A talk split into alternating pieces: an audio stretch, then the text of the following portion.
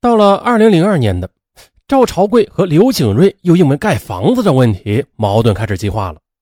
当时呢，刘景瑞家的房子是因为一家的工厂占用而拆迁，赵朝贵和岳父一同盖了五间房子，赵朝贵出了一半钱。可是呢，在办理房产手续时呢，刘景瑞却把自己的名字写成了啊房屋产权人。那赵朝贵很不愿意啊，他觉得自己拿出了一半钱，这房子也是自己带人盖的啊，产权人应该也加上自己啊。两人便激烈的争吵起来。最后呢，刘景瑞答应了，过几年把产权人改成外孙的名字啊，赵朝贵这才勉强的同意了。嘿，这一家是不是也似曾相识啊？嘿，不过这不是同一个案子，这个啊是女婿被杀了，并且是连续的被杀两次。咱们接着说，孩子的教育问题是引发赵朝贵和岳父一家发生激烈冲突的导火索。赵朝贵教育孩子时比较粗暴，相反的，岳父一家却不允许赵朝贵动孩子一根手指头。有一次的，调皮的儿子出口骂人。赵朝贵打了儿子一巴掌，恰巧被岳母看到了。这岳母呀，就不分青红皂白的骂了赵朝贵一顿。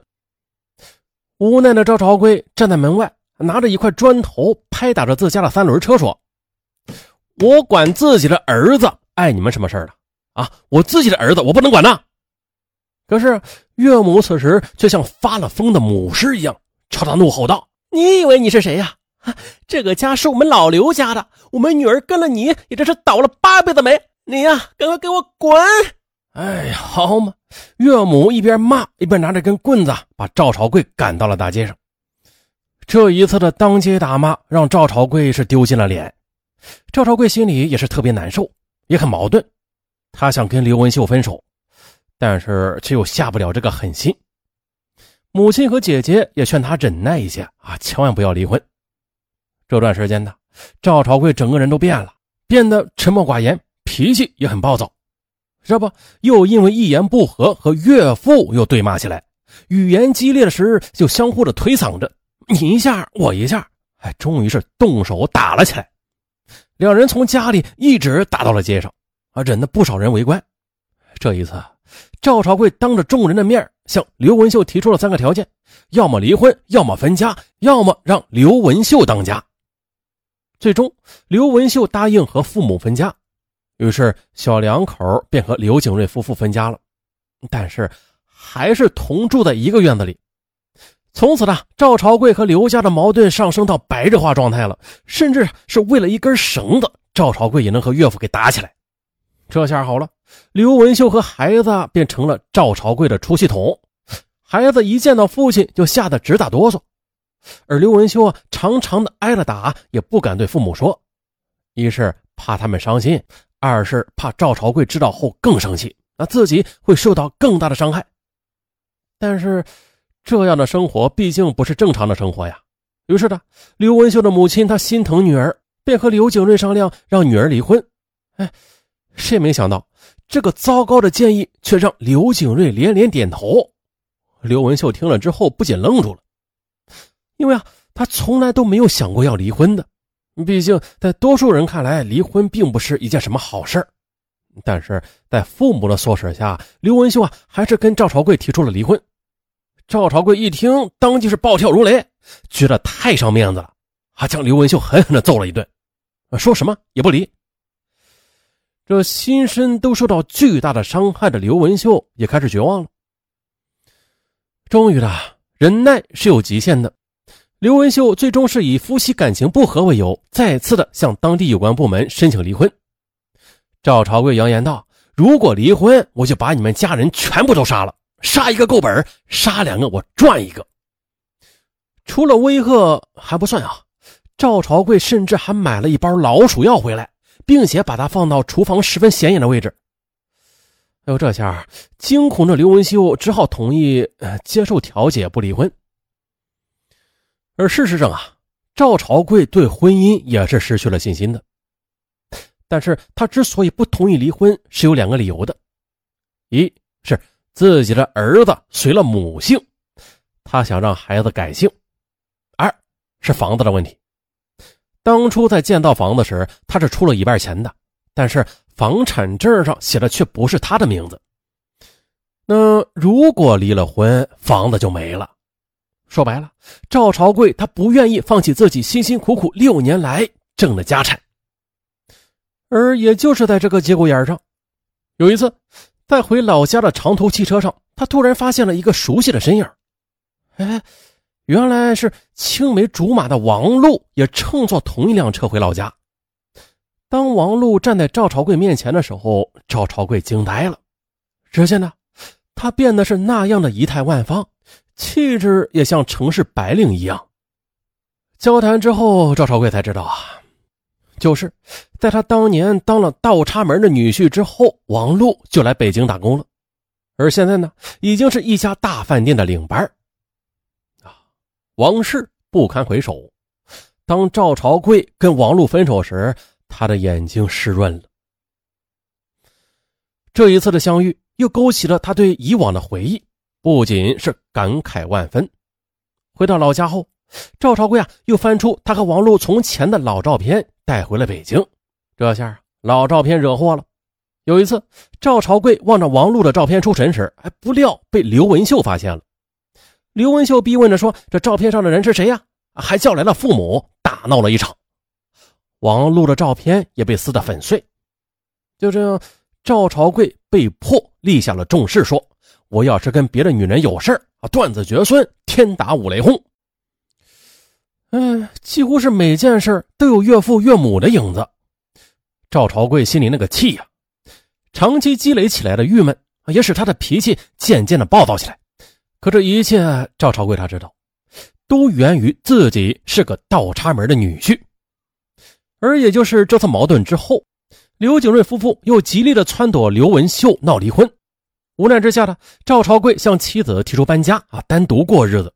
最终，赵朝贵的姐姐帮他们在房山区租了一套房子，啊，赵朝贵和刘文秀搬到了房山。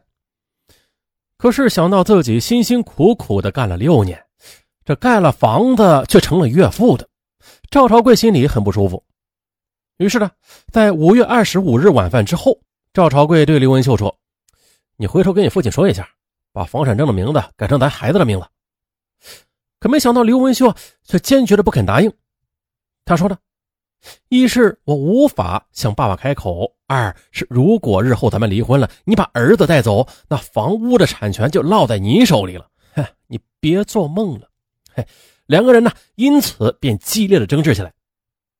赵朝贵用拳头啊逼他回家改名字，并警告他说：“现在搬家了，这不是你老刘家的地盘了，你爹娘再也干涉不了我了。要是惹急了我，嘿嘿。”还有，把儿子的名字也改过来，不然我也饶不了你。你，刘文秀也火了，他朝着赵朝贵吼了起来：“好你个赵朝贵！我问你，我爸爸妈妈哪里对你不好了？你简直是狼心狗肺！你！”就这样呢，他们从动嘴到动手，刘文秀被赵朝贵一巴掌打到了一边。哎呀，这下啊，父母不在身边给他撑腰了，孤立无援的刘文秀无奈之下。只好答应了下来。可是刘文秀心里那个委屈啊，她从小都在父母的溺爱之下长大的，也没有受到什么委屈啊。现在呀，搬家了，她将独自面对丈夫的拳脚，再也不会有父母来帮忙了啊！想着想着，越想着心里边越委屈。就这样的，一向顺从而胆怯的刘文秀，这时候却有了无比的坚毅和勇气。吵架后呢。赵朝贵呼呼睡去了，但是刘文秀却躺在大床上辗转反侧，往日的情景也是浮现在眼前。他想到，赵朝贵入赘非但没有给这个家庭带来快乐和荣耀，反倒是添了不少的麻烦。比如说，赵朝贵多次的打骂父母，对自己更是手无轻重。那现在赵朝贵又惦记上了刘家的房产，刘文秀越想越恼火。一旦赵朝贵把房子的产权弄到自己手里，再跟自己离婚，那自己的家庭名声都完了。他想，绝对不能让面前这个赵朝贵毁了自己整个家庭。他决定了要干掉面前这个带给他无比痛苦的人，将这一切彻底了断。五月二十六日凌晨三时，见赵朝贵确实已经熟睡了，于是刘文秀就拿着一把菜刀，径直的向赵朝贵的头、颈、胸、臂等部位猛砍数刀。赵朝贵被疼醒了，在慌忙中与刘文秀争夺菜刀。在争夺菜刀的过程中，赵朝贵把刘文秀的右手中指给咬伤，无名指被咬断了一截儿。好不容易的，赵朝贵把菜刀夺到了手，扔到院子之后，又大声的喊：“杀人啦！救命啊！”赵朝贵被妻子砍伤的消息就这样不幸而走了。他的姐姐因为和他们住的不远，所以是最先赶到的。当看到弟弟浑身是血倒在血泊里的时候，姐姐吓坏了，一时没了主意。不过多亏了房东及时叫来了一辆出租车，把赵朝贵送到了医院。经过医院的抢救，赵朝贵的命算是保住了。但是呢，就在大家纷纷庆幸赵朝贵能够死里逃生的时候，他的岳父刘景瑞却担心起来。他在听到女儿差点杀死女婿的消息之后，首先想到的却是，现在已经到了不是他死就是我亡的地步了。刘景瑞从医院里回到家，他又想到了自己这么些年来对女婿付出的，不但没有得到相应的回报，女儿却一直跟着赵朝贵受气。想让离婚，赵朝贵还威胁全家，甚至多次动手打自己和全家的人。刘景瑞多次想整治他，但是全家人谁都打不过他呀，他只好忍着了。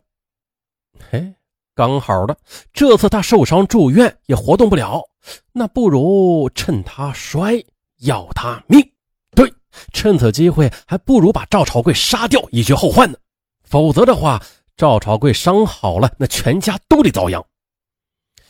下定决心之后的五月二十七日早上，刘景瑞从家里拿了一把菜刀，别在腰间，打车去了房山医院。只见呢，他进了病房，见到女婿之后，二话不说，操起菜刀就是一顿狂砍，菜刀像雨点一样落在了女婿的头上、胸上、脸上。就这样的，赵朝贵二十八岁的生命就结束在妻子和岳父的菜刀下。刘景瑞在杀死赵朝贵后，打车回家，又拨打了幺幺零报警自首。二零零四年十月五日，刘景瑞、刘文秀父女因为涉嫌故意杀人罪，同在北京市第一中级人民法院接受审判。法院经过审理之后，一审判处刘景瑞死刑缓期两年执行，剥夺政治权利终身。判处刘文秀有期徒刑十二年，剥夺政治权利两年，由此案件了结。